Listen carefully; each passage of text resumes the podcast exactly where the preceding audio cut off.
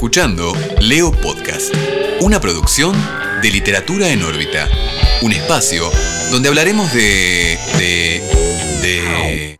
No sabes de qué vamos a hablar, ¿no, Ever? Cállate, Capé, no te presenté todavía. Un espacio donde hablaremos de. de. de literatura. Pero si no vamos a hablar de literatura. Bueno, pero vamos a hablar de cosas que después fueron llevadas a la literatura de alguna forma. Entonces aclara que vamos a hablar de cosas de literatura y no de literatura. Estás escuchando Leo Podcast, una producción de literatura en órbita. Un espacio en donde hablaremos de cosas de literatura.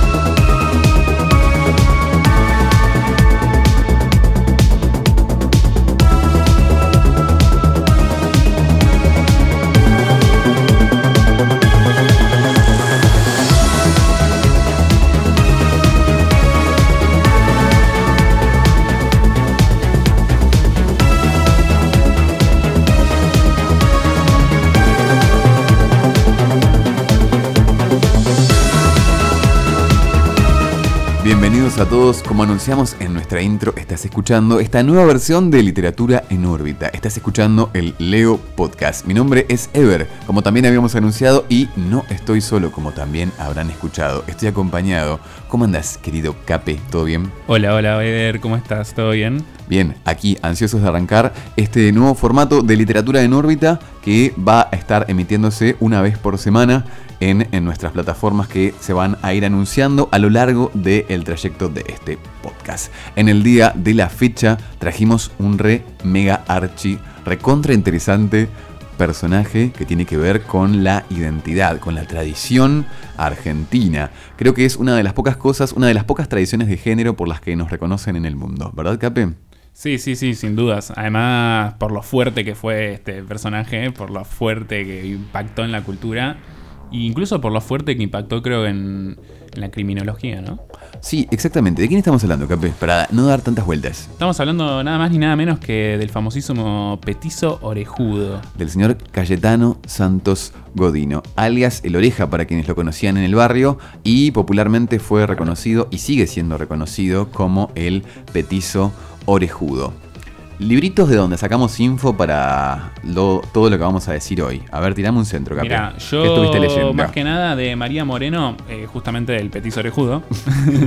no muchas vueltas. Está muy, muy, muy bueno, muy bueno. Tiene una lectura difícil, pero de la cual te vas acostumbrando. Te vas acomodando. Sí, te vas acomodando. Está muy bueno porque arranca súper arriba, súper fuerte. No les voy a spoilear mucho. Pero arranca de lleno con, con su caso, con su asesinato más famoso. Y es muy explícito. Y después va haciendo un recorrido a lo largo de la vida de- del petizo una vez que, que lo agarran, ¿no? Que Sí, tiene partes que tienen que ver con eh, la pluma de María Moreno, pero también tiene partes que tienen que ver con eh, archivos, ¿no? Que cita, ahí hay un par de entrevistas de la época, un par de, de- Sí. de- de datos de noticias también que tienen que ver con eh, aquel entonces en el que estaba sucediendo todo en vida, con el peniz orejudo. Sí, sí, dudas. Sí, está muy, muy, muy bien armado, en serio. O sea, te acerca mucho al caso. Te lo hace vivir eh, de lleno. Y además se me hace re interesante porque es. Digamos, el petiso orejudo es como que. No sé, qué sé yo. Yo desde que nací sentí que. Desde que tengo memoria, como que está ahí el ente del petiso orejudo, ¿entendés? Sí, es como que forma parte de nuestra cultura sin saber bien qué es todavía. Es como cuando te dicen eh, los hermanos sean unidos, esa es la ley primera y no leyeron el Tal Martín. Fierro. Bueno, Sí, una sí, cosa sí. así debe ser. Yo, el librito que te traje es un poco más geek. No es tanta info, pero tira info también del tema. Yo soy más geek. No, me parece que vos sos más geek que yo, pero no importa. en esta oportunidad no quedó la cosa demostrada así. Yo traje una novela gráfica, que es una manera medio académica de decir que es un cómic, porque si decís cómic, la gente, ah, es un cómic, ¿viste? Es como, Claro, bueno, ah, un. Grammy. Eh, No. es una novela gráfica, vamos a darle ese nombre. Es de Luciano Saracino y de Nicolás eh, Brondo. Saracino es el escritor, el guionista y Nicolás Brondo el dibujante. Se llama Cayetano, haciendo alusión al nombre. Y lo interesante de esta novela gráfica es que retoma hechos de la vida literales, digamos, de eh, Cayetano Santos Godino, pero tira un par de cosas ficcionales. Hay un par de cosas que no pasan así, tal cual la cuenta esta novela gráfica, pero te tira datitos que, por ejemplo, no recuerdo si estaban en el libro de María Moreno, eh, que son verdaderos, que son eh, reales y verídicos. Este, pero Sí, bueno, yo le- les pegué una ojeada y la verdad que está. No sé dónde lo consiste, es igual. eh, no quiero tirar chivos porque no, ¿No? nos pagan, pero en donde todo el mundo compra cosas que hay muchas cosas. Listo, genial. ¿Se en? ML. ya dije mucho. Este, y como planteabas recién, el petiso orejudo es alguien que forma parte de nuestra vida, antes de quizás saber teóricamente de quién estamos hablando. Yo lo conocí a través de mi hermana, por ejemplo. Ah, En casa siempre hubo un contacto raro con la literatura, no explícito. Eh, era como siempre implícito, andaba dando vueltas la cosa en libritos de anteojito, en, en primas que traían libros de cuentos y demás. ¿y que te metían miedo con el petiso orejudo? y mi hermana lo que hacía era siempre escribir cuentos eh, con el petiso orejudo. Ponele, estaba mi tío y el petiso orejudo aparecía en alguna parte del cuento. a asesinar a mi tío, o en la escuela, o en el hospital. Yo creo que ella tampoco sabía muy bien quién era el petiso orejudo, Ujú. pero en su momento eh, la TV amarillista eh, y morbosa se hacía de esos casos para generar una audiencia importante que consumía eh, Bueno, este tipo de contenidos. ¿no? Igual en su momento decís y. Sí, en su momento como si ahora fuera la Claro. cosa muy distinta. Eh, bueno, y esto va a quedar en la historia y seguramente la gente va a estar más morbosa dentro de 100 años. Así que vamos a quedar como documento de que la cosa no ha cambiado. Pero lo que quería decirte es esto, ¿no? De que el petizo estaba en nuestra casa a través de los cuentos de mi hermana. Que eran medio, muy, no, medio no, enteramente bizarros, muy bizarros, eh, donde siempre aparecía el petizo orejudo en, en contextos que nada que ver. ¿Te acordás de edad más o menos en la que te Sí, yo era muy petiso chico. Mi hermana me llevaba 8 años, creo, 7 u 8 años. Y ella no, eh, creo que era adolescente y yo era muy chico y nos contaba así cuentos en donde aparecía el petiso orejudo. De hecho, ella cuando se enteró eh, que Mariana Enríquez había escrito un cuento sobre el petiso orejudo se enojó porque dijo, me robó la idea. creo que mucha gente lo habrá hecho en su momento y lo seguirá Una haciendo. carta de denuncia a Mariana Enríquez. Una, una carta documento para la señora Mariana Enríquez. Eh, no, pero bueno, yo por lo menos lo conocí desde ese lado. Pero como dijimos recién, es conocido en la cultura, más allá de haber leído un libro, más allá de lo que sea, porque hay videos, películas. Hay una película que es muy conocida que se llama El Niño de Barro, que cuenta un poco desde una perspectiva que a mí no me agrada tanto, que es quizás esa mirada en donde dicen, bueno, pero mirá qué vida tuvo este Claro. pibe, ¿no? Como quizá, no sé si es la intención, pero a mí me da eh, esta idea de que quizás se está justificando Sí, que el pibe hizo tal cosa por esto, ¿no? Que De todas es injustificable. De todas formas, eh, en un caso como él no podemos dejar de lado la vida, en dónde nació, cómo nació y lo que vivió, ¿no? Sí. Porque justamente habla de un poco eh, de, de todo lo que lo terminó formando, a- llevando a ser lo que es el petiso orejudo. Eh, pero bueno, entiendo igual que hay, yo también leí y vi mucho de, de- de esto de querer un poco defenderlo bajo la palabra de lo que tuvo que vivir. Y la realidad es que fue un asesino muy morboso, psicótico, de todo. Sí, O sea, no, es no, como es- pertenece es a la bastante- jerga. Vos sabés que el es otro día. Viste que en nuestra cuenta, arroba literatura en órbita, ok, para que nos vayan a seguir, eh, estuvimos subiendo contenido del Petiso Orejudo, ¿no? Estos libritos que mencionábamos recién y otros más. Y una compa me regaló un vaso del Petiso Orejudo. Y éticamente me, me movilizó porque es como un personaje que a mí me reinteresa. Bueno, vos sabés por otras cosas también. eh, que estuve investigando sobre el tema. Pero digo, es, eh, da como para para una remera del petiso orejudo, para un vaso del petiso orejudo, si el chabón era un asesino, un psicópata, digo, ¿a qué clase de sujeto estoy adorando? Y ¿viste? pasa que ya se transformó un poco en un, algo más, mucho más cultural. Va más allá del caso literal Sí. en sí mismo y forma parte de la tradición como una especie de personaje mitológico, Sí, ¿verdad? sin duda. Parece que estamos hablando de Maradona, pero no estamos hablando del petiso orejudo. Eso lo digo porque, digo, algunas personas me planteaban. Te van a cancelar, eh, con esa comparación. Sí, tuvo un poco de más, me parece. Algunas personas me planteaban eh, e-, esa doble moral, ¿no? De decir, bueno, algunas cosas se cancelan, pero otras no, bajo la misma vara, ¿no? El Petit Judo debiera ser cancelado porque es mucho más grave todo lo que hizo, ¿verdad? Sí, bueno, igual hay remeras de cada uno que. A ver, un Petit Judo uno más, uno menos. Sí, bueno, pero la cultura argentina también es un poco de. consiste en esto de banalizar eh, este tipo de cosas, ¿no? Bueno, sí, pero de todas formas hubo. A ver, hubo muchos eh, asesinos en serie eh, en, la historia de la Argentina y el Petit Judo es como el que más. Es el más relevante de todos, ¿sabes? Es como el que, como decíamos, todos conocen sin realmente por ahí conocerlo. Antes de conocer en teoría qué es lo que pasó con ese personaje. tal cual. Em, pero sí vamos a hablar nosotros, y con teoría leída e investigada, de qué hechos llevó a cabo este asesino serial, que una de sus características eh, más impactantes es que era un pibito. Tenía menos de 15 años cuando empezó a matar gente, ¿verdad? Y tuvo otros intentos, no solamente asesinó, se lo reconoce por haber asesinado a tres personas, ¿no?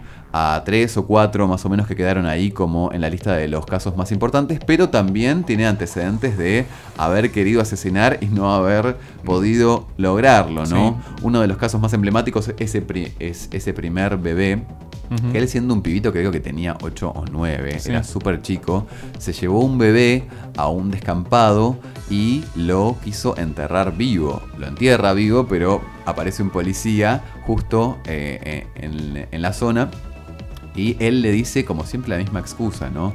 Alguien enterró a este bebé y yo vine acá a ayudarlo. Siempre tenía como ese mismo discurso. además puso ese discurso como. Lo, usó como 11 veces más o menos. El mismo discurso siempre le funciona. Estamos hablando de un pibito aparte que tenía todos los problemas. Digo, más allá de esto que, que, hizo de asesinar y torturar y que encontraba disfruta en esas cosas, es un pibe que era analfabeto, por ejemplo. Recién cuando él fue llevado preso de adulto, aprendió a contar hasta 100 es algo de las cosas que, más me sorprendieron, porque viste que a vos cuando vas a la escuela te enseñan a contar hasta tal número, no te enseñan a mm. contar hasta el infinito y más allá. como que el otro es natural que sepas que después de esto viene el otro. Digo, él sabía contar hasta 100, o sea, imagínate sus limitaciones mentales hablando en términos de inteligencia. No, sin dudas, sin duda.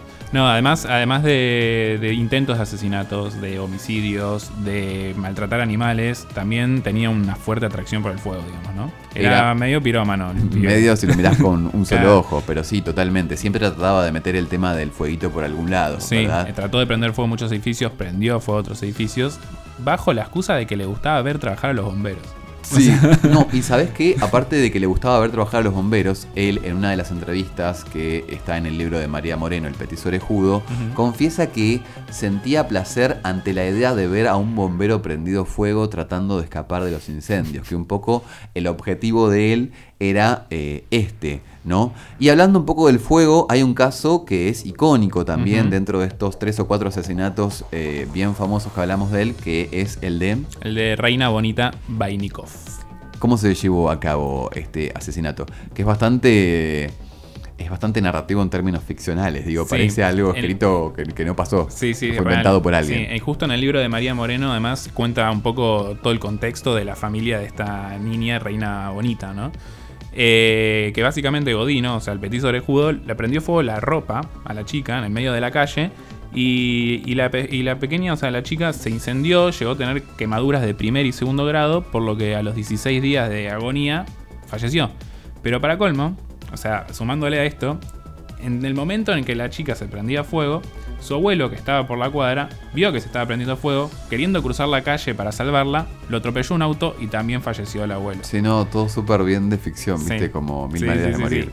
Y, bueno, y en el libro de María Moreno hay eh, una entrevista, muchos años después, al hermano de Reina Bonita, que cuenta que básicamente el petiso judo le arruinó su familia porque no solo asesinó a su hermana y a causa de eso murió su abuelo, sino que años eh, más tarde fallecieron sus padres eh, por enfermedades medias ligadas también a una depresión, a cuestiones por ahí más psíquicas que les arruinaron la vida, básicamente. Sí, obvio, esas cosas me imagino que te marcan para siempre y sobre todo que quede, no solamente, digo, asesinó a esta niña y provocó la muerte de su abuelo, sino que estas muertes pasan a ser eh, de orden público, ¿no? O sea, te arruinan la vida para siempre porque tus familiares eh, muertos, tus familiares perdidos, son ejemplo de uno de los asesinos más famosos de la historia, digamos, como que no quedan en el olvido, van a estar para siempre presentes, tanto en tu vida como en la vida de la cultura, ¿no? que es un poco lo que estamos hablando. Otro de los casos más emblemáticos fue el del pequeño Gesualdo, mm. ¿verdad? Ese creo que es el más emblemático de Ese es el más emblemático porque es el de eh, que Mariana Enríquez relaciona con este dicho popular de Pablito clavó un clavito, ¿verdad? Sí, eh, además de eso, digamos que el caso de Gesualdo es por el que, es de, todos los casos que él tuvo, es el que más testigos tuvo en su contra. Porque, por ejemplo, recién el de Reina Bonita fue algo que después cuando ya estaba preso, eh, confirmó haberlo hecho él, junto con un montón de otros casos. Y el de Gesualdo es eh, por el que, por el lo, que lo descubren, el último que comete. exactamente. sí. Y es fuerte. En 1912, sí, justo. 16 años creo que tenía, ¿no? Sí, era súper chico, súper adolescente. Y eso es una de las, de las cosas, de las condiciones que más llama la atención a la hora de hablar de este asesino, ¿no? Lo pequeño que era, tanto en términos físicos como en términos cronológicos, ¿verdad? Era una persona chica de edad y chica de estatura. Justamente se llamaba el petizo, ¿verdad? Eh, en este caso, justamente creo que lo, fuerte es que tampoco quiero tirar muchos spoilers, pero bueno, digamos que Pablito clavó un clavito, lo podemos relacionar mucho por eh, lo que el lo que el petiso orejudo terminó haciéndole al niño, a Jesualdo, ¿no? Sí, primero digo, si nosotros tenemos que crear una imagen eh, esquemática de quién era el petiso orejudo, yo me lo imagino con esa remerita a rayas y con una soga en la mano. Eh, dato que tiene que ver mucho con este asesinato, ¿verdad? Porque lo estranguló a, este, este pequeño. Y una vez que lo mata. Con el piolín que usaba de cinturón. Con el piolín que usaba de cinturón. Todo bien, pobre, bien el chavo, ¿viste? Aparte me lo imagino tipo vestido. Este, ¿Y qué hizo después y qué relación guarda esto con la teoría del clavo? Bueno, una vez que estranguló al niño Jesualdo de tres años, eh, salió a la calle a buscar un clavo. Este dato es muy interesante porque él cuando sale a la calle a buscar un clavo, se encuentra con el padre del niño que asesinó, que estaba buscando a su hijo. A lo que le pregunta el padre al petizo si lo vio y el petizo le responde que vaya a la comisaría. El padre va a la comisaría, el petizo consigue su clavo, vuelve al lugar donde había dejado al niño, le apoya el clavo sobre la sien y con una piedra que tenía al lado se lo clava y se lo estampa en la cabeza.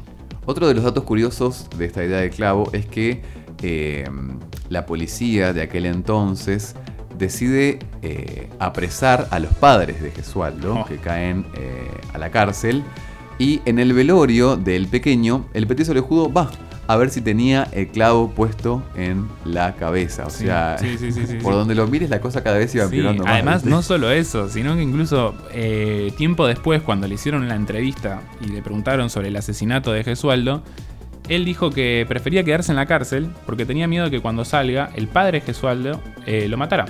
Y no exactamente por haber matado a su hijo, sino por haberle mentido. Decía que el padre de Gesualdo iba a matarlo a él porque le mintió diciéndole que vaya a la comisaría y no por matar al hijo. Lo veía como algo más irrelevante, ¿no? Sí, de hecho, tenía ese tipo de conjeturas, ahora lo vamos a hablar bien y cómo contestaba frente a los médicos especialistas que lo habían entrevistado por su paso por el manicomio, porque él, cuando eh, empieza en el mundo de las torturas y del crimen, el padre no sabe bien qué hacer con él, entonces lo llevan a reformatorios y creo que pasa por unos pares mm. hasta que después pasa al manicomio y después termina en la famosa cárcel del fin del mundo donde está su estatua y hay un recorrido ahí turístico. Todo bien bizarro, bien argentino, ¿no? que podés hacer eh, recorriendo su historia, sus imágenes, los crímenes que cometió.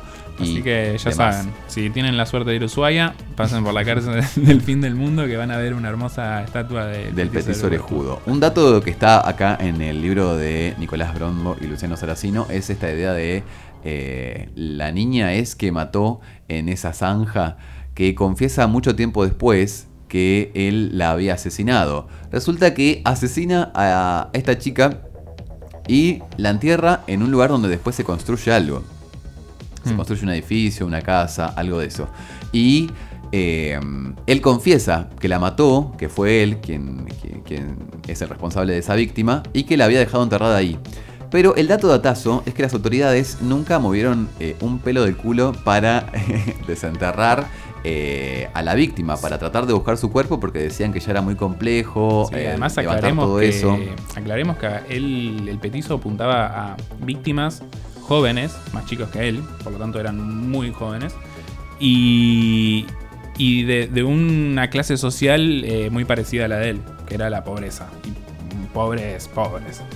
Y la policía no se hacía mucho cargo por, por este gente, pobres inmigrantes. digamos. No, obvio. Y otro de los datos curiosos que revela la historia del petiso orejudo tiene que ver con eso, ¿no? Un poco la xenofobia, la fobia a el extranjero y cómo eran tratados y cómo vivían y en qué condiciones estaban, ¿no? Pero antes de pasar a ese tema, eh, me gustaría también aclarar que él mató a tres o cuatro, que fueron los casos más célebres, pero intentó matar a, uno- a una banda Sí, de montón.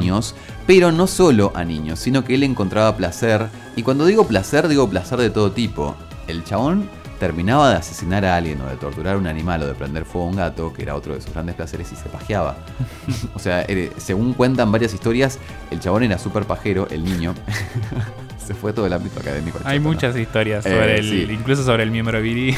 Sí, bueno, ahora vamos a ir a la descripción de, de- de su cuerpo, ¿verdad? Porque tiene mucho que ver quizá con por qué era un- una criatura tan maligna. Pero contaban que se masturbaba, inclusive que se masturbó después de enterrarle el clavo en la cabeza a Gesualdo, que es Mm. una de esas eh, víctimas bien emblemáticas. Pero que también hacía lo mismo una vez que terminaba de torturar animales. Entre las cosas, eh, eh, entre los hobbies que tenía, era prender fuego a los gatos, Dejaba ciegos a los caballos, les gustaba enterrarles eh, cuchillos en los ojos a los caballos. Y también otro de los datos, datazos de su historia es eh, esta anécdota en donde el padre encuentra, por el olor a podrido que había en esa piecita, imagínate que vivían en un conventillo todos recontracinados, dormían todos en la misma habitación, eh, había una caja con pajaritos muertos que el petizo torturaba debajo de su cama. Sí, es algo que se repite mucho, creo, en, en esta idea del asesino serial. Si bien se ve en las series, es algo real. Empiezan con animales. Empiezan con esa fantasía de O sea que si asesinar con un nene torturar animales, es- tenemos que tener cuidado. Eh, y es, no- es, es muy difícil, ¿no? Porque incluso está medio el morbo y creo que la, la intriga del nene de lo que es torturar un animal. Pero bueno, creo que hay un límite para todo. sí, una cosa es torturar a una hormiga. no, igual siempre me parecieron prácticas y mi vieja, eso agradezco, siempre nos recagó a pedo cada vez que hacíamos algo. Porque uno está por ahí en una etapa de descubrir cosas.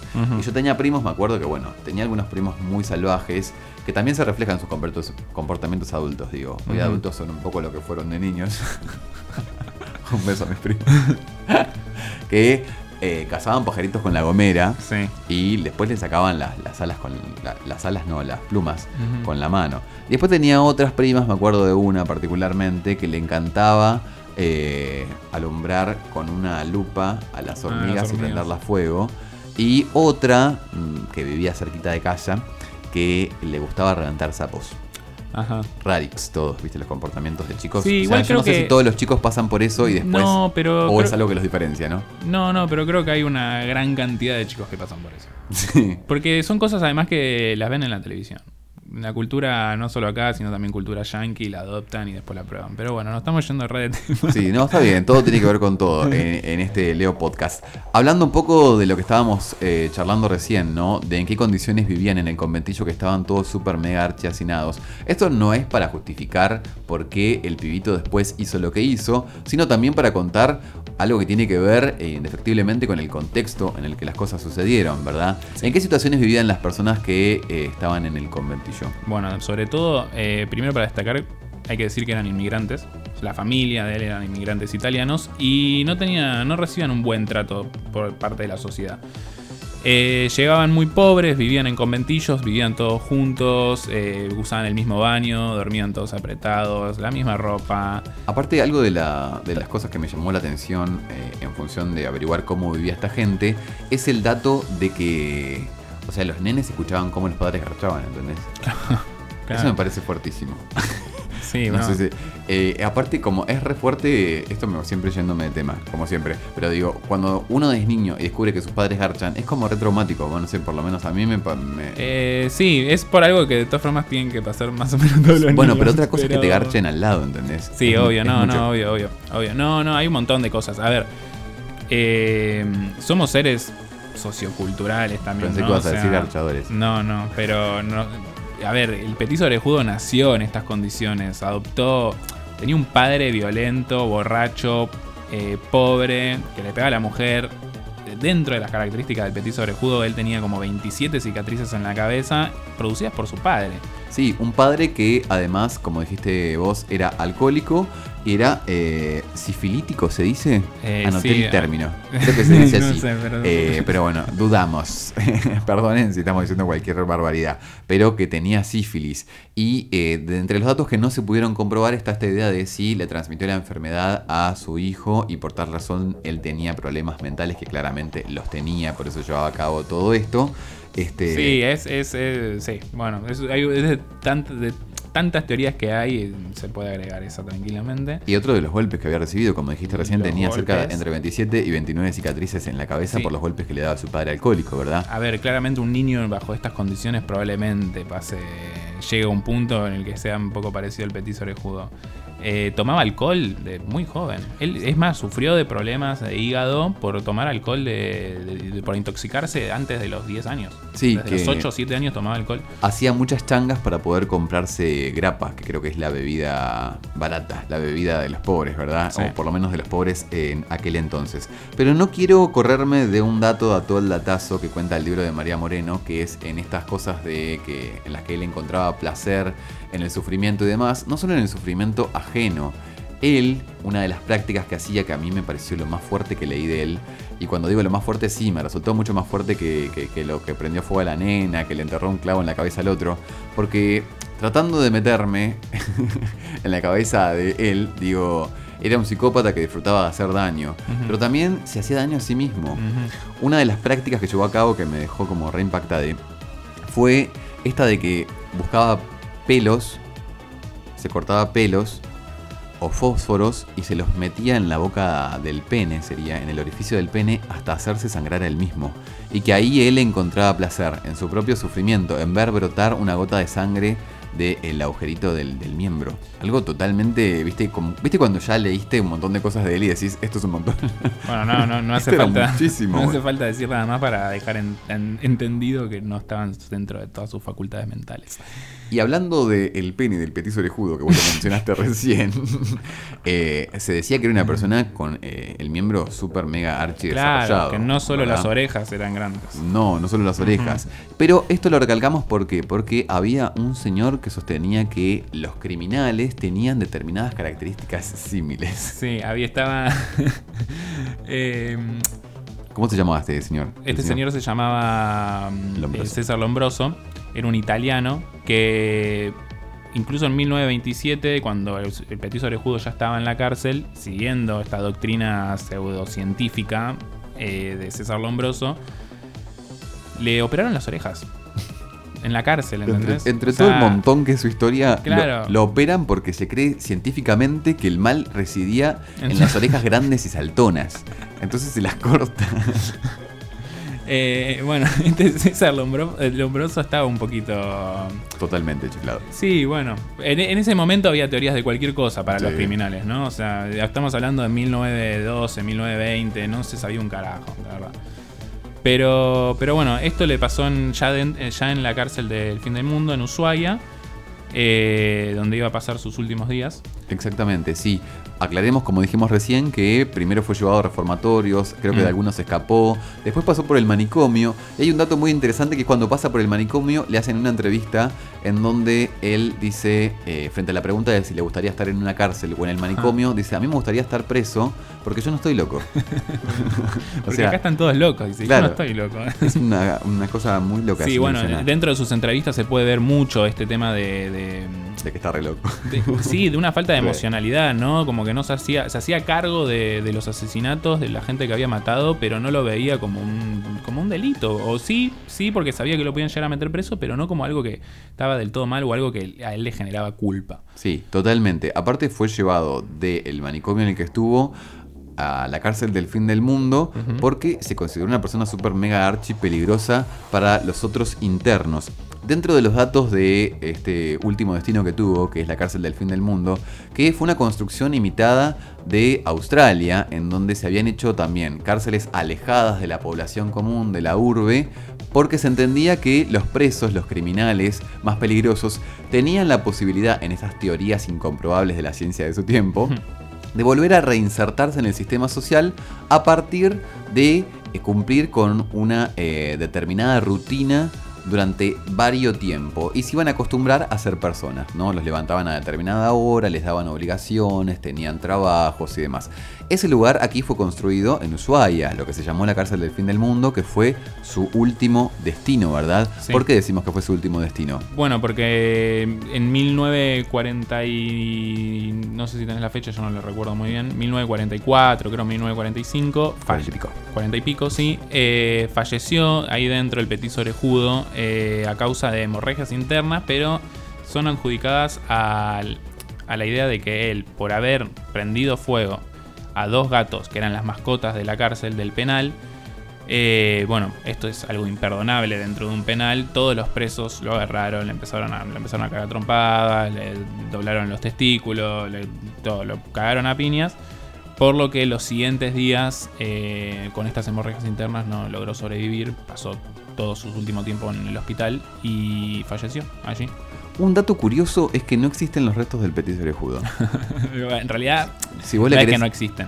No sabemos dónde no sabemos dónde están. Claro. que es un poco lo mismo. Sí, sí, cuando eh, cerró la cárcel del fin del mundo eh, y quisieron remover el cementerio de la misma cárcel, se encontraron con que no estaban, mejor dicho, no encontraron los restos del Petit orejudo es uno de los mitos, ¿no? Incluso en uno de esos mitos que escuché por ahí, dicen que la mujer del, del, ejecutivo, no, del ejecutivo, no, del director de la cárcel, se llevó el fémur del petiso orejudo. ¿Qué anda dando vueltas por ahí?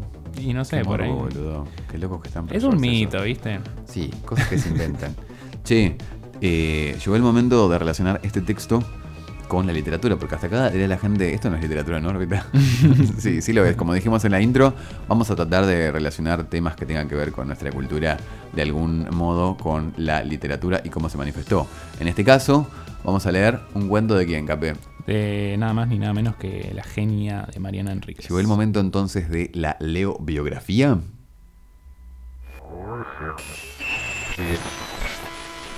Leo biografía.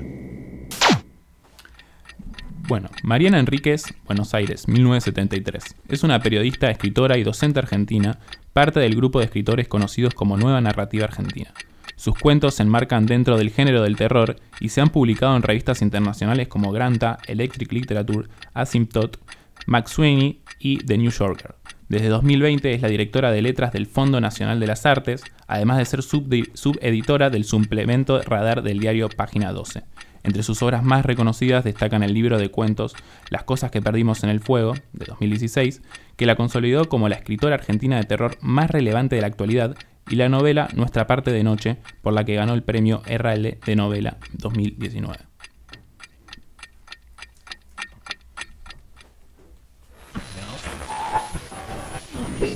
Leo Cuento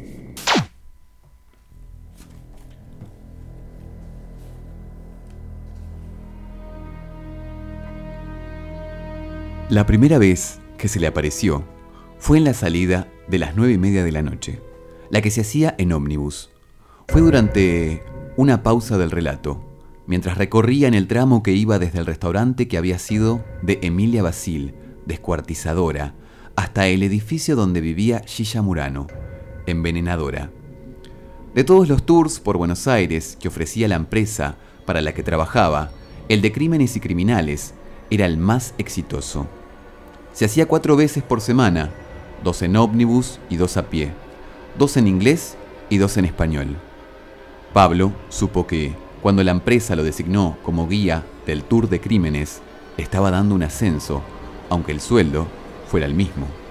Sabía que tarde o temprano, si lo hacía bien, la cifra también iba a ascender. El cambio lo había alegrado mucho. Antes hacía el tour Arquitectura Art Nouveau de Avenida de Mayo, que era muy interesante, pero aburría después de un tiempo. Había estudiado los 10 crímenes del tour en detalle para poder contarlos bien, con gracia y suspenso, y jamás había tenido miedo ni se había impresionado. Por eso, antes que terror, sintió sorpresa al verlo. Era él, sin duda, inconfundible. Los ojos grandes y húmedos, que parecían llenos de ternura, pero en realidad eran un poco oscuro de idiocia. El chaleco oscuro y la estatura baja, los hombros esmirriados y en las manos esa soga fina, el piolín, como lo llamaban entonces, con que le había demostrado a la policía, sin expresar emoción alguna, cómo había atado y asfixiado a sus víctimas. Y las orejas enormes, puntiagudas y simpáticas, de Cayetano Santos Godino, el petizo orejudo, el criminal más célebre del tour, quizás el más famoso de la crónica policial argentina. Un asesino de niños y de animales pequeños. Un asesino que no sabía leer ni sumar, que no distinguía los días de la semana y que guardaba una caja llena de pájaros muertos debajo de su cama. Pero era imposible que estuviera ahí, donde Pablo lo estaba viendo. El petiso orejudo había muerto en 1944, en el expresidio de Ushuaia, en Tierra del Fuego, el fin del mundo. ¿Qué podía hacer ahora mismo, en la primavera de 2014, como pasajero fantasma de un ómnibus que recorría los escenarios de sus asesinatos? Porque sin duda era él, imposible confundirlo. El aparecido era idéntico a las numerosas fotos de época que se conservaban. Además, había suficiente iluminación como para verlo bien. El ómnibus llevaba las luces encendidas. Estaba parado casi al final del pasillo, haciendo la demostración con su piolín, mirándolo a él, al guía, a Pablo, con cierta indiferencia, pero con claridad. Hacía rato que Pablo había contado su historia. Lo venía haciendo desde hacía dos semanas y le gustaba mucho. El petiso orejudo había acechado una Buenos Aires tan lejana y tan distinta que resultaba difícil sugestionarse con su figura. Y sin embargo, algo debía haberlo impresionado vivamente, porque el petizo se había presentado, aunque nadie más lo veía. Los pasajeros conservaban, animados, y le pasaban la mirada por encima, sin reparar en él. Pablo sacudió la cabeza, cerró los ojos con fuerza y al abrirlos, la figura del asesino con su piolín había desaparecido. ¿Me estaré volviendo loco? pensó y apeló a la psicología barata para llegar a la conclusión de que el petizo se le aparecía porque él acababa de tener un hijo. Y eran los niños, las únicas víctimas de Godino, los niños pequeños. Pablo contaba en el tour de dónde, creían los forenses de la época, le venía esa hazaña. El primer hijo de los Godino, el hermano mayor del petizo, había muerto a los 10 meses de edad en Calabria, Italia, antes de que la familia emigrara hacia la Argentina. El recuerdo de ese bebé muerto lo obsesionaba. En muchos de los crímenes y de los intentos, mucho más numerosos, repetía la ceremonia del entierro. A los peritos que lo interrogaron después de ser atrapado les dijo, nadie vuelve de la muerte. Mi hermanito nunca volvió. Simplemente se pudre bajo la tierra. Pablo contaba el primer simulacro de entierro en una de las paradas del tour, la intersección de la calle Loria con San Carlos, donde el petizo había atacado a Ana Neri, 18 meses de edad, vecina suya en el conventillo de la calle Liniers, que ya no existía.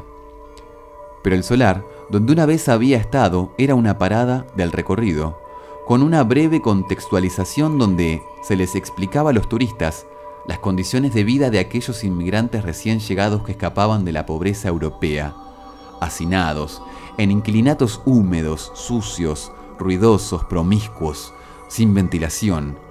El ambiente ideal para los crímenes del petizo, porque la incomodidad y el desorden acababan por mandar a los niños a la calle.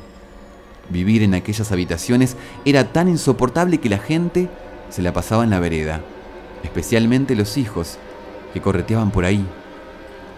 Ana Neri, el petizo, la llevó al baldío, la golpeó con una piedra y una vez que la niña estuvo inconsciente, trató de enterrarla.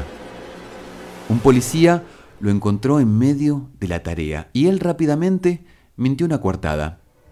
Dijo que estaba intentando ayudar a la bebé, que había sido atacada por otra persona. El policía le creyó, quizá porque el petizo orejudo también era un niño. Tenía entonces nueve años. Ana tardó seis meses en recuperarse del ataque. No fue el único ataque con simulacro de entierro. En septiembre de 1908, poco después de dejar la escuela y de que comenzaran sus aparentes ataques de epilepsia, nunca se terminó de comprobar a qué se debían las convulsiones que sufría el petizo. Se llevó al niño Severino González hasta un terreno baldío frente al Colegio Sagrado Corazón. En el terreno había un pequeño corral para caballos el petizo sumergió al niño en la pileta donde tomaban agua los animales e intentó cubrirlo con una tapa de madera. Un simulacro más sofisticado. La recreación del ataúd. Otra vez un policía que pasaba impidió el crimen y otra vez el petizo mintió diciendo que, en realidad, estaba ayudando al niño. Pero ese mes el petizo estaba incontinente. El día 15 de septiembre atacó a un bebé de 20 meses, Julio Bote. Lo encontró en la puerta de su casa, Colombres 632. Le quemó el párpado de uno de los ojos con un cigarrillo que llevaba en la mano. Dos meses después, los padres del petizo no soportaron más su presencia ni sus acciones y ellos mismos lo entregaron a la policía.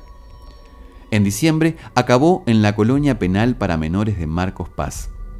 Allí aprendió a escribir un poco, pero se destacó sobre todo por echar gatos y botines a las ollas humeantes de la cocina cuando los cocineros se daban vuelta. El petizo cumplió tres años preso en el reformatorio de Marcos Paz. Salió con más ganas de matar que nunca y pronto lograría el primer, deseado asesinato. Pablo siempre terminaba el capítulo del petizo con el interrogatorio que le hizo la policía tras su detención. A los turistas les parecía impresionante. Lo leía, para que el efecto realista fuera mayor. La noche en que el petizo se apareció en el ómnibus, sintió cierta incomodidad antes de repetir sus palabras, pero decidió decirlas igual. El petizo solo lo miraba y jugaba con la soga. No lo amenazaba. ¿No siente usted remordimiento de conciencia por los hechos que ha cometido? No entiendo lo que ustedes me preguntan. ¿No sabe usted lo que es el remordimiento? No, señores. ¿Siente usted tristeza o pena por la muerte de los niñitos Giordano, La Aurora, Vainikov? No, señores. ¿Piensa usted que tiene derecho a matar un niño? No soy el único. Otros también lo hacen. ¿Por qué mataba usted a los niños? Porque me gustaba. Esta última respuesta provocaba la desaprobación colectiva de los pasajeros, que en general parecían contentos cuando se cambiaba de criminal y se pasaba a la más comprensible Gilla Murano, quien envenenó a sus mejores amigas porque le debía dinero. Una asesina por ambición, fácil de entender. El petizo, en cambio, incomodaba a todos. Esa noche, cuando llegó a su casa, Pablo no le contó a su mujer que había visto el espectro del petizo. Tampoco a sus compañeros, pero eso era normal. No quería tener problemas en el trabajo. En cambio, le molestaba no poder hablarle de la aparición a su esposa. Dos años atrás se lo hubiera contado. Dos años atrás, cuando todavía podían confesarse cualquier cosa sin miedo, sin recelo. Era una de las tantas cosas que habían cambiado desde el nacimiento del bebé. Se llamaba Joaquín, tenía seis meses, pero Pablo seguía diciéndole el bebé. Lo quería, al menos eso creía, pero el bebé no le prestaba demasiada atención, aún estaba aferrado a su madre y ella no ayudaba, no ayudaba para nada. Se había convertido en otra persona, temerosa, desconfiada, obsesiva. A veces, Pablo se preguntaba si no estaría sufriendo una depresión posparto. Otras, solamente, se malhumoraba y recordaba con nostalgia y algo, mucho, de enojo, los años previos al bebé. Ahora era todo tan distinto. Ella ya no lo escuchaba, por ejemplo. Fingía hacerlo, sonreía y hacía que sí con la cabeza, pero estaba pensando en comprar zapallo y zanahoria para el bebé. O en si la irritación que el bebé tenía en la piel sobre las caderas podía haber sido causada por el pañal descartable o se trataba de alguna enfermedad eruptiva. Ni lo escuchaba ni quería tener sexo, porque estaba dolorida después de la episiotomía, que no terminaba de cicatrizar, y para colmo, el bebé dormía con ellos en la cama matrimonial. Había un cuarto esperándolo, pero ella no se animaba a dejarlo dormir solo. Le tenía miedo al síndrome de muerte súbita. Pablo había tenido que escuchar hablar de esa muerte blanca durante horas, mientras trataba en vano de calmarle la ansiedad a ella, que nunca había tenido miedo, que alguna vez lo había acompañado a escalar montañas y había dormido en refugios mientras nevaba afuera. Ella, que había comido hongos con él, todo un fin de semana alucinando, esa misma mujer, ahora, lloraba por una muerte que no había llegado y posiblemente no llegara nunca. Pablo no recordaba por qué tener hijos le había parecido una buena idea. Ella no hablaba de otra cosa. Se habían terminado las charlas sobre los vecinos, las películas, los escándalos familiares, los trabajos, la política, la comida, los viajes. Ahora solo hablaba del bebé y hacía como que escuchaba cuando se trataban otros temas. Lo único que parecía registrar, como si la despertara de un supor, era el nombre del petiso orejudo. Como si su mente se iluminara con la visión de los ojos del idiota asesino, como si conociera esos dedos delgados que sostenían la cuerda. Decía que Pablo estaba obsesionado con el petizo. Él no creía que fuera así. Sucedía que los otros asesinos del tour, por Buenos Aires, eran aburridos. La ciudad no tenía grandes asesinos, si se exceptuaban los dictadores, no incluidos en el tour por corrección política. Algunos de los asesinos de los que Pablo hablaba habían cometido crímenes atroces, pero bastante comunes, según cualquier catálogo de violencia patológica. El petizo era distinto, era raro. No tenía más motivos que su deseo y parecía una especie de metáfora, el lado oscuro de la orgullosa Argentina del centenario, un presagio del mal por venir, un anuncio de que había mucho más que palacios y estancias en el país, una cachetada al provincianismo de las élites argentinas, que creían que solo cosas buenas podían llegar de la fastuosa y anhelada Europa. Lo más hermoso era que el petizo no tenía la más mínima conciencia de esto. A él solo le gustaba atacar niños y encender hogueras, porque también era pirómano. Le gustaba ver las llamas y observar el trabajo de los bomberos, sobre todo cuando se caían al fuego. Como le había dicho, a uno de los interrogadores. Era, con fuego, la historia que había hecho enojar a su esposa. Ella acabó levantándose de la mesa, gritándole que nunca más le hablara del petizo, nunca más, por ningún motivo. Se lo había gritado mientras abrazaba al bebé, como si tuviera miedo de que el petizo se materializara y lo atacara. Después se había encerrado en la habitación y lo había dejado comiendo solo. Él la mandó a la mierda mentalmente. La historia era impresionante, en efecto. No para armar tanto escándalo, creía él, pero sí, muy brutal.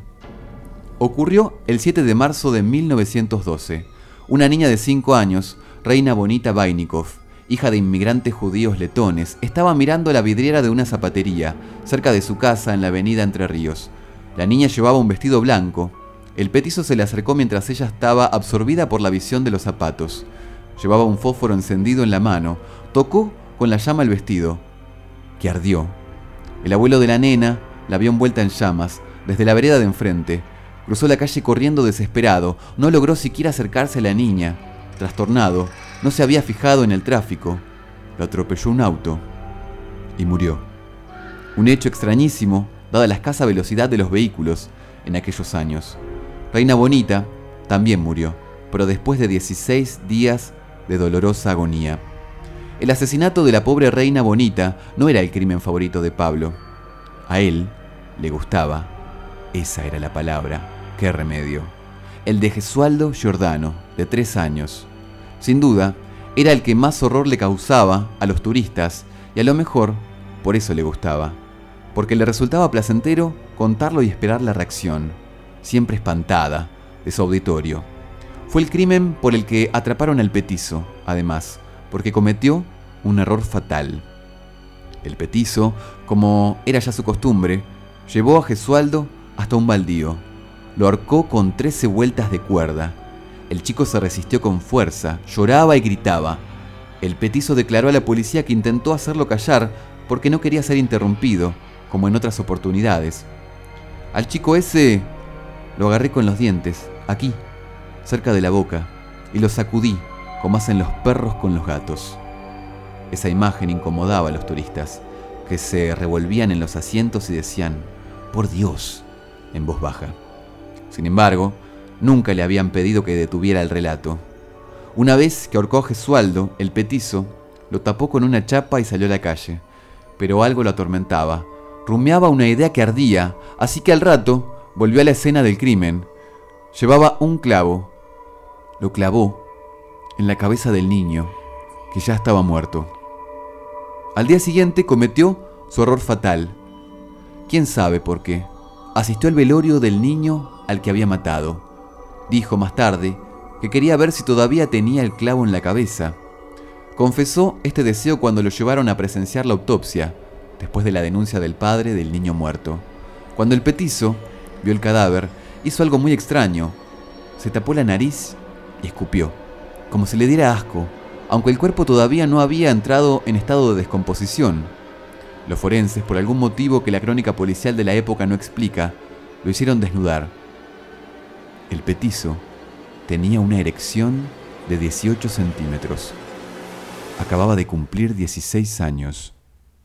Ese relato no podía contárselo a su mujer.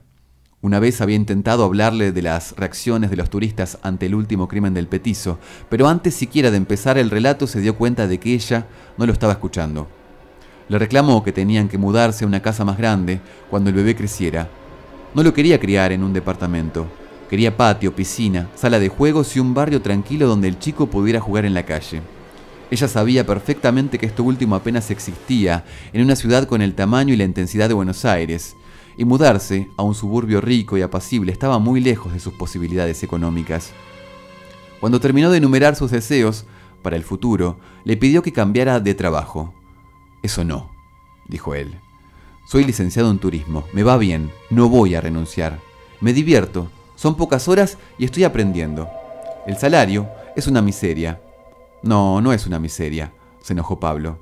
Quería estar ganando bien, lo suficiente para mantener decentemente a su familia. ¿Quién era esa mujer desconocida? Alguna vez ella le había jurado que, con él, era capaz de vivir en un hotel, en la calle, bajo un árbol. Todo era culpa del bebé. Le había cambiado por completo. ¿Y por qué? Si era un chico sin gracia, aburrido, dormilón, que cuando estaba despierto lloraba casi sin parar. ¿Por qué no trabajás vos, si querés más plata? le dijo Pablo a su mujer, y ella pareció erizarse, gritó como si hubiera vuelto loca de repente. Gritó que tenía que cuidar al bebé. ¿Qué pretendía él? ¿Abandonarlo con una niñera o con la loca de su madre? Mi madre no está loca, pensó Pablo, y para no volver a pelear a los gritos, salió a la vereda a fumar. Esa era otra cosa. Desde que había nacido el bebé, ella no lo dejaba fumar en su departamento. Al día siguiente de la discusión, el petizo volvió al ómnibus.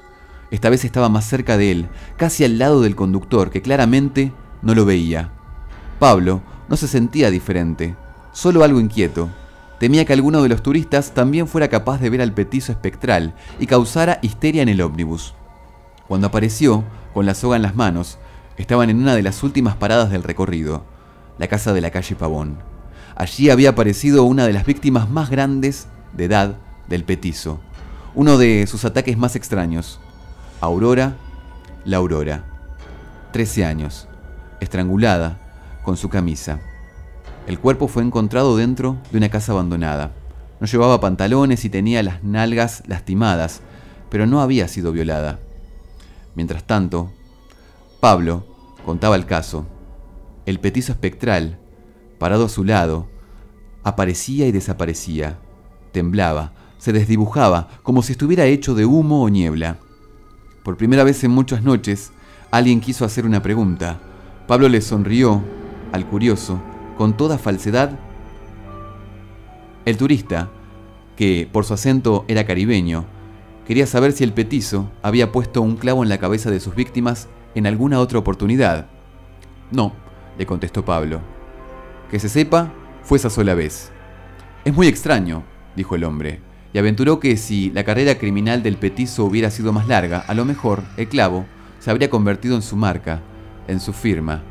A lo mejor, contestó Pablo, con amabilidad mientras veía cómo el petizo espectral se terminaba de desvanecer. Pero nunca vamos a saberlo, ¿no es cierto? El caribeño se rascó el mentón. Pablo volvió a su casa pensando en el clavo y en un trabalenguas que su madre le había enseñado cuando era chico. Pablito clavó un clavito. ¿Qué clavito? clavó Pablito. Un clavito chiquitito. Abrió la puerta del departamento y se encontró con la escena habitual de los últimos meses. El televisor encendido, un plato con dibujos de Ben 10 y restos de zapallo, una mamadera medio vacía y la luz de su habitación encendida. Se asomó a la puerta. Su mujer y su hijo dormían en la cama, juntos. Sintió que no los conocía. Pablo caminó hasta la habitación que él mismo había decorado para su hijo antes de que naciera. Estaba tan vacía que le daba frío. La cuna, inmóvil, estaba oscura. Parecía el cuarto de un chico muerto, conservado intacto por una familia de duelo. Pablo se preguntó qué pasaría si el chico se moría. ¿Cómo parecía temer su mujer? Sabía la respuesta. Se apoyó en la pared vacía, donde varios meses atrás, siempre antes del nacimiento, antes de que su mujer se transformara en otra persona, había planeado ubicar un colgante, un universo que giraría sobre la cuna del bebé para entretenerlo por la noche. La luna, el sol, Júpiter, Marte, Saturno, los planetas y los satélites, y las estrellas brillando en la oscuridad. Pero nunca lo había colgado, porque su mujer no quería que el bebé durmiera ahí, y no había forma de convencerla. Tocó la pared y se encontró con el clavo, que seguía esperando. Lo arrancó de un tirón seco y se lo metió en el bolsillo. Pensó que resultaría un gran golpe de efecto para su relato lo sacaría de su bolsillo justo cuando contara el crimen del niño Gesualdo Giordano, en el momento preciso, cuando el petizo volvía y lo clavaba en la cabeza del chico ya muerto. A lo mejor algún turista ingenuo hasta creía que se trataba del mismo clavo, perfectamente conservado 100 años después del crimen. Sonrió pensando en su pequeño triunfo y decidió acostarse en el sofá del living, lejos de su mujer y su hijo, con el clavo entre los dedos.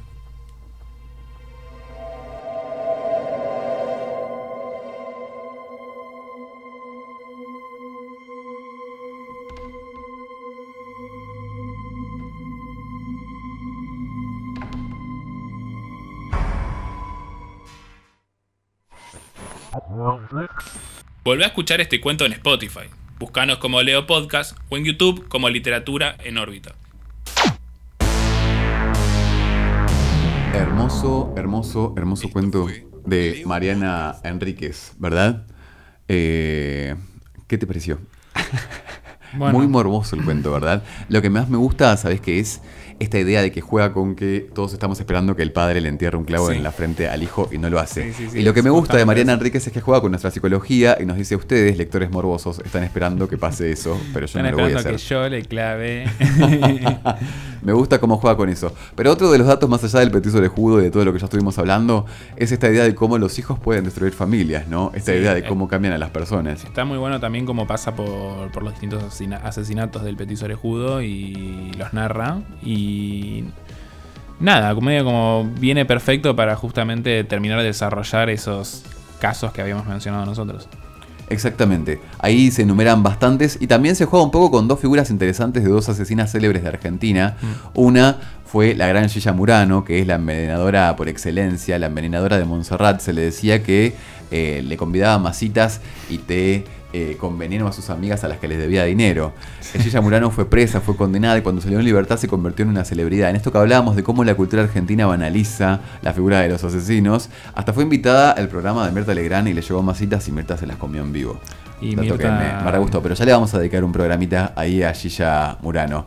Otra de las asesinas que menciona ahí es Emilia Basil, que fue esta mujer que tenía un restaurante al cual no le iba muy bien. El dueño del restaurante se aprovechó de esta situación y le dijo, no te cobro si vos te entregás a mí. Eh, básicamente la estaba invitando a violarla. Ella accede una vez pensando que se iba a liberar, pero el chabón insistía en violarla todas las veces que él quisiera, por lo que ella decide eh, asesinarlo, descuartizarlo y hacer empanadas con él y venderlas en su fonda. Dato del, ¿viste? Mm, no estaba muy bien la Mm. gente de, de Argentina. Bueno, bueno, Emilia Basil se convirtió en un símbolo Creo feminista que- porque fue como en defensa propia, ponele. Creo que ceno empanadas cuando llego a casa. Escúchame, Cape, vamos a ir cerrando este eh, Leo episodio, este primer Leo episodio de eh, Leo Podcast de literatura en órbita. ¿Algo que te haya quedado pendiente para aclarar? Eh, no, bueno, que de todos los casos que, que mencionamos, incluso los que no mencionamos, el único que por el cual de verdad hubo testigos y información sobre que fue el petiso de Judo fue el de Gesualdo, el del clavo. Porque todos los demás, si bien él los confirmó, no, no- no- no- la policía nunca registró ni se fijó que todo coincida para que él sea. Fue como, sí, fui yo, listo, fuiste vos, corta la bocha, ¿viste? Lo agarraron de, de todos lados. Eh, ¿Qué otra cosa más me quedó por decir? Creo que nada más. Bueno, nada, después la cantidad de informes médicos que hubo por psiquiatras de ese momento sobre la- las facultades mentales del petiso orejudo, todos muy diferentes y muy interesantes, porque incluso te pone un poco en contexto de cómo se veía la, psiquis en ese momento, ¿no? que es muy diferente a lo de ahora. Eh, incluso eh, hubo algunos que eh, directamente lo trataban de imbécil. Era como que el le falla es imbécil, corta la bocha y por eso mata.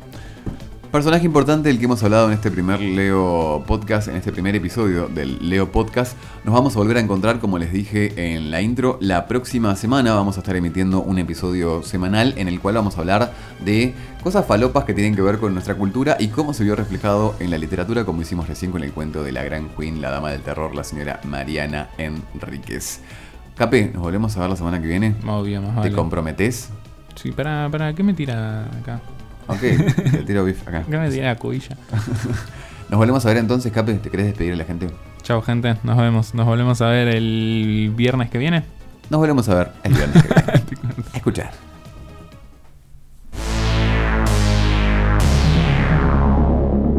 Esto fue Leo Podcast, una producción de literatura en órbita.